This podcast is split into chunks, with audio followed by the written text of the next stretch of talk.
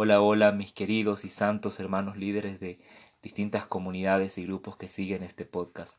Qué alegría, qué alegría poder volver a estar con ustedes. Bueno, diciembre, enero son meses un poquito complicados para todo discípulo de Jesús porque, bueno, tenemos vacaciones, pero también tenemos misiones, entonces eh, vamos retomando las actividades a partir de, de, esta semana. Entonces, bueno, vamos a ponernos también al día con los diferentes episodios del podcast.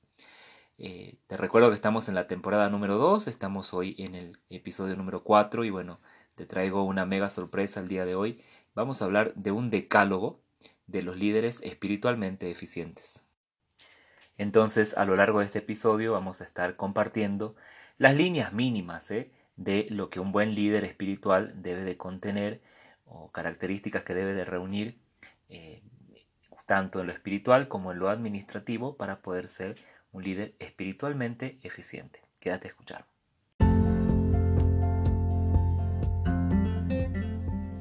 Bienvenidos. Soy el hermano Edgardo, discípulo de Jesús, y a través de esta serie quiero compartir contigo toda la riqueza que he adquirido a lo largo de unos 18 años en el liderazgo juvenil católico. En estos episodios estaremos compartiendo sobre diferentes aspectos que tienen que ver con las realidades a las que nos enfrentamos en este camino de responsabilidad, pero también de servicio y amor que tenemos por las almas que Dios nos ha confiado. Ser líderes es una gracia. Dios nos ha mirado a nosotros para llevar a su pueblo hacia Él. Dios quiere seguir extendiendo su obra por medio de tus manos, tus pies, tu corazón y sobre todo tu servicio.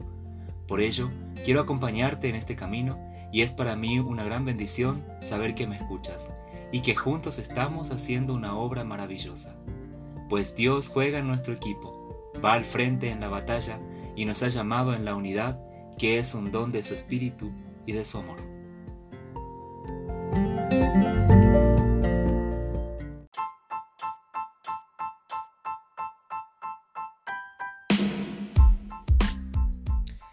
Es importante aclarar que este decálogo no es taxativo, ¿eh? Eh, ni tampoco es determinante aunque sí contiene lo que al menos debemos de trabajar principalmente. Posiblemente no tenés todos estos puntos que vamos a estar viendo a lo largo de, este episodio. Precisamente por eso eh, establezco este decálogo para que tengas como los recursos mínimos para trabajar en tu persona.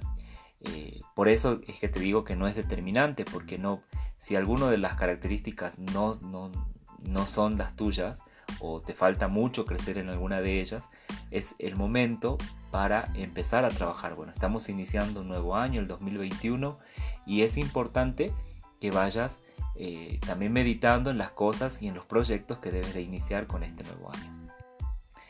Por el contrario, si tenés todos estos puntos que vamos a estar evaluando, felicidades, ¿verdad? Te mando un fuerte aplauso y un fuerte abrazo. Creo que muchos de ustedes ya eh, tienen todas estas características y bueno, obviamente se va a manifestar la eficiencia de tu liderazgo también en el número de las personas que van a tu grupo, a tu comunidad, pero también en el crecimiento espiritual y en el crecimiento hacia la santidad que están teniendo tus jóvenes. Si alguna de estas áreas está como flaqueando, también va a flaquear el resultado y el fruto dentro de tu grupo. Con esto no quiero que te desanimes tampoco, ¿verdad? Eh, pero sí que tomemos conciencia de que también la obra de Dios necesita de hombres y mujeres que agarremos el toro por las astas, que vayamos hacia adelante siempre, que vayamos creciendo hacia la estatura de Cristo, ¿no? Este, hoy leía o releía algunas, algunas partes de Christus Vivi y nos decía el Papa ahí que bueno que es muy importante que atendamos eh, la formación de los que se están perfilando para líderes, cuanto más atender a aquellos que ya son líderes. Entonces sigo poniéndome a tu disposición para poder ayudarte en recursos, en material, en acompañamiento, en claves para el éxito, ¿verdad? En este servicio que Dios te ha pedido. Todo este episodio está basado en la cita bíblica de Mateo 25 del 14 al 30 que muchos de nosotros conocemos es la parábola de los talentos, así también se ha llamado. Y bueno, en esta parábola el Señor nos instruye eh, básicamente a poner nuestros talentos al servicio de la obra de Dios para que den fruto abundante. Quiero quedarme con una partecita del versículo 21 que dice, Bien, criado bueno y fiel, como fuiste fiel en lo poco, te pondré al frente de mucho. Comparte la felicidad de tu Señor. Palabra de Dios. Te alabamos, Señor. Este texto lo podemos encerrar dentro de esta frase porque todo lo que acontece con los talentos, unos que lo ponen al servicio y lo multiplican, lo duplican y otro que lo esconde, ¿no? Entonces esta parábola nos va hablando un poquito de cómo funcionamos también nosotros a veces en nuestro liderazgo. Como ya lo hemos hablado en la temporada anterior, eh, Dios te ha elegido porque vio en ti las capacidades para que puedas ser, este, eh, servir en esto que, del, liderazgo. A veces no nos las creemos, nos cuesta mucho esa falsa humildad y este, pues también vamos también menguando nuestro servicio. Eh, pensamos que porque no había otro, eh, porque bueno, soy el hijo de o el sobrino de, pero en realidad esto es la mirada de Dios puesta en cada uno de nosotros. Entonces, a darle muchachos, a darle hermanos a cada una de estas, de estas características porque necesitamos poner toda nuestra vida delante de Jesús para que Él también ese pequeño talento lo multiplique al 10, al 20, al 60 o al 100%. Como este episodio se trata de un decálogo, vamos a ver 10 puntitos que nos hablen eh, de nuestra eficiencia espiritualmente, ¿no? He dividido estos, estos 10 puntos en 5 puntos espirituales y en 5 puntos eh, administrativos. Porque un líder que, que, sirve a Dios tiene que tener las dos características, las espirituales pero también las administrativas.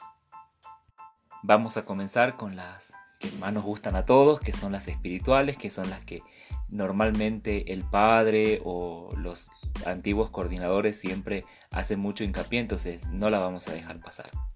La primera de esas características es una vida de oración, una vida espiritual fuerte.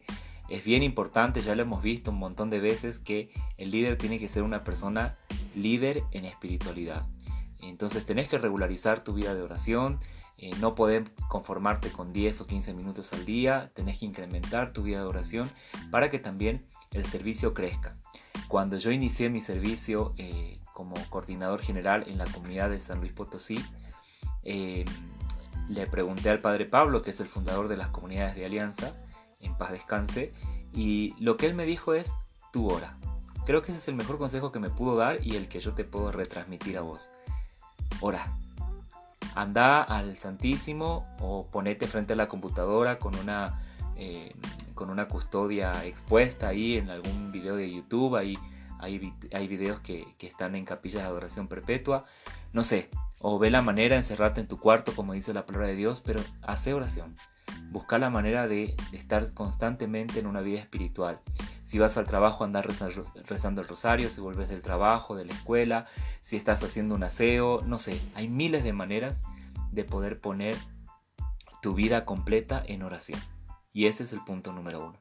El punto número dos, en cuanto a lo espiritual, es ser instruido en las cosas de Dios. Es importantísimo que conozcas las Sagradas Escrituras, que leas, que tengas un plan de lectura eh, de la Biblia, que conozcas el catecismo, que conozcas el Yucat y bueno, y todo lo que puedas leer acerca de la, de la fe y de la espiritualidad. Es bien importante que tú puedas tener respuestas importantes, imponentes y seguras a la hora de que un joven te pregunte algo, cuando vos quieras corregir un tema, realizar un tema, dar un tema, pues tener los fundamentos muy sólidos.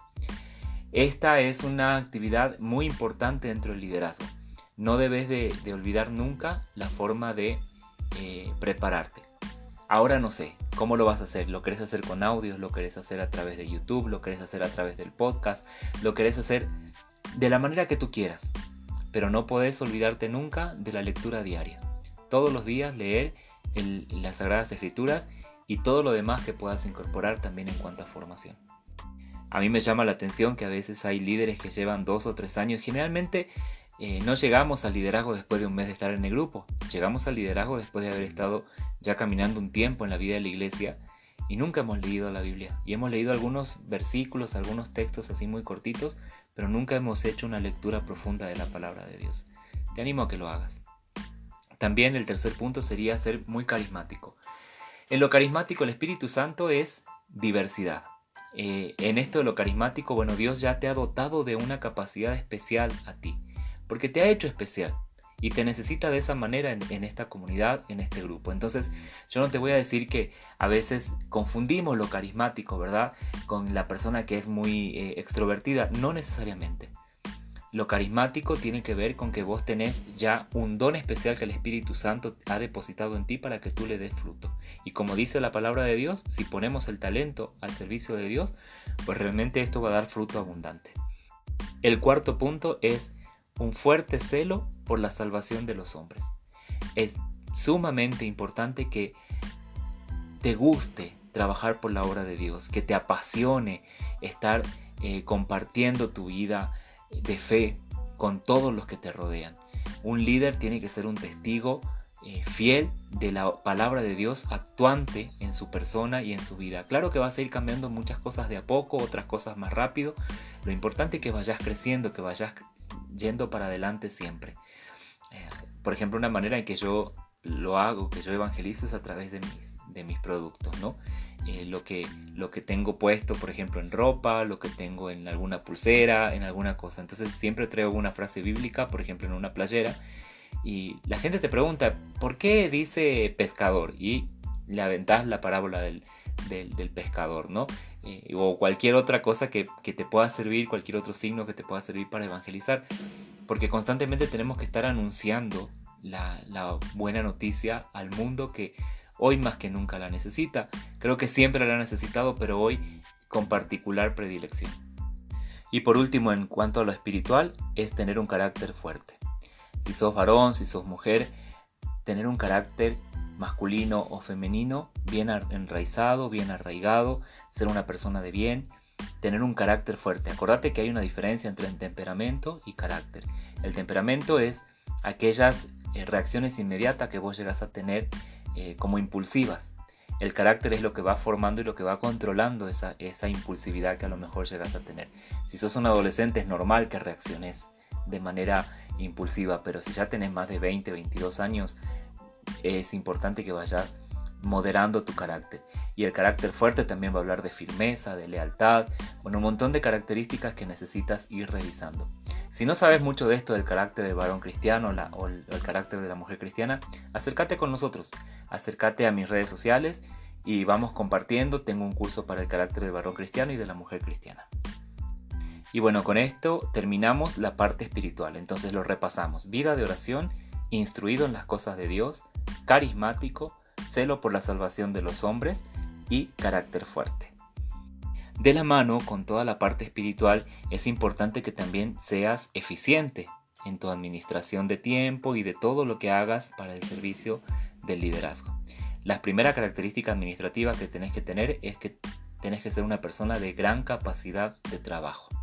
Es decir, que no seas flojo, que no seas perezoso. Y si lo tenés como uno de tus vicios, empezar a trabajarlo para cambiar. Eh, la pereza se, trabaja a través de la productividad, de la laboriosidad, a través de la proactividad. Bueno, son todas estas palabritas que a lo mejor están de moda, que si no las conoces también mandame un mensaje, te las puedo aclarar y podemos trabajarlas juntos. Pero esta capacidad de trabajo, de, buscar siempre eh, estar trabajando por la obra, los hermanos tienen que ver que, que, te gusta trabajar, que te gusta estar ambientando, que te gusta hacer eh, la decoración, que te gusta trabajar en el grupo, que vas y limpias con alegría, bueno, todo ese tipo de cosas, los jóvenes eh, van a ir interpretando como un gusto muy importante por el trabajo de parte de ti y también obviamente va unido a esto la responsabilidad, ¿no? Entonces, eh, la primera característica administrativa es tener gran capacidad de trabajo. El segundo, que lleves el proceso administrativo, planear, organizar, dirigir y controlar. Este proceso administrativo viene definido desde hace muchísimos años, es como el clásico, pero lo importante es que vos seas una persona que planee las actividades, que las lleves a cabo, que sepas organizarlas, que sepas estructurarlas, que sepas usar de la mejor manera los recursos que tenés disponibles para lograr los objetivos que te propusiste. Básicamente ese es, el, proceso administrativo. Planear, organizar, dirigir y controlar. Todas esas son las actividades que tenés que dedicarte a eh, avanzar en tu, en, tu servicio.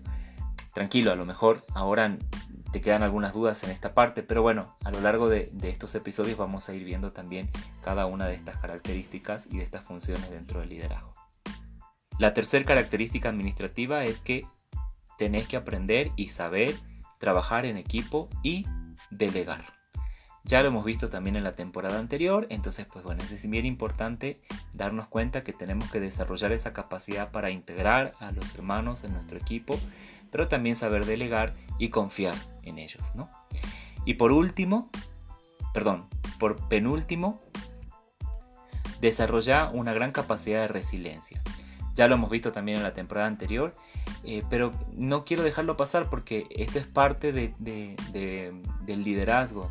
Muchas veces algunas cosas nos van a salir mal, eh, gracias a Dios muchas cosas salen bien y sorpresivamente el Señor nos auxilia, pero también hay veces que fracasamos. Entonces eh, nos duele mucho cuando alguien se va, nos duele mucho cuando alguna actividad sale mal o cuando viene el coordinador o el padre y nos da una santa regañada, o a veces no tan santa, pero bueno, estas cosas que no salen tan bien, tenemos que desarrollar la capacidad de resiliencia, es decir, salir de nosotros mismos y enfrentarnos a estas, a estas debilidades que tenemos y corregirlas y eh, no quedarnos y clavarnos como a muchos líderes les pasa que enseguida renuncian. ¿no? Y por último, ahora sí, la última administrativa sería desarrollar tus talentos. Y, con esto cerramos.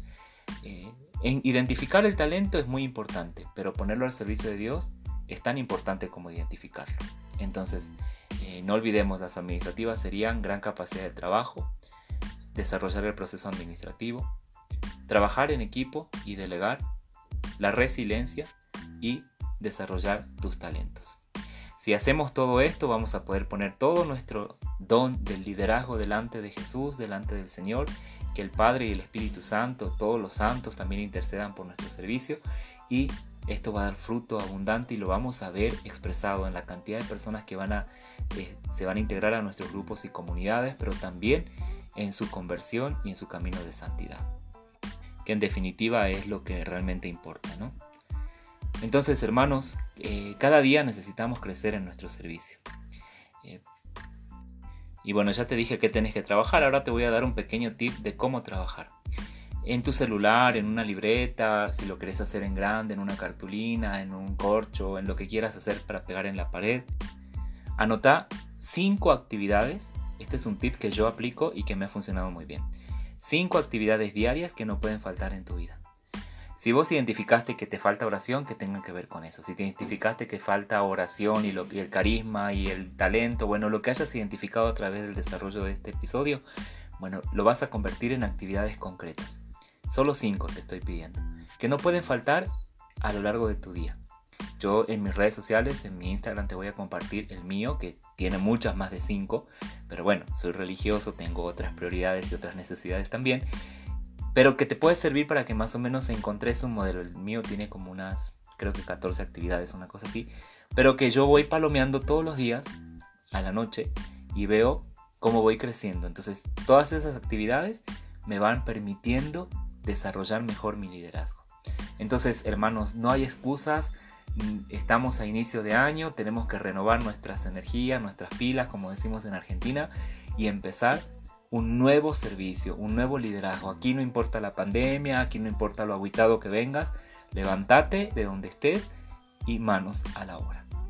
Entonces nos vemos el próximo, la próxima semana con el episodio número 5. Este es el 4 y esperemos que prontamente terminemos este curso de Administración Pastoral. Que Dios te bendiga. Un abrazo grande.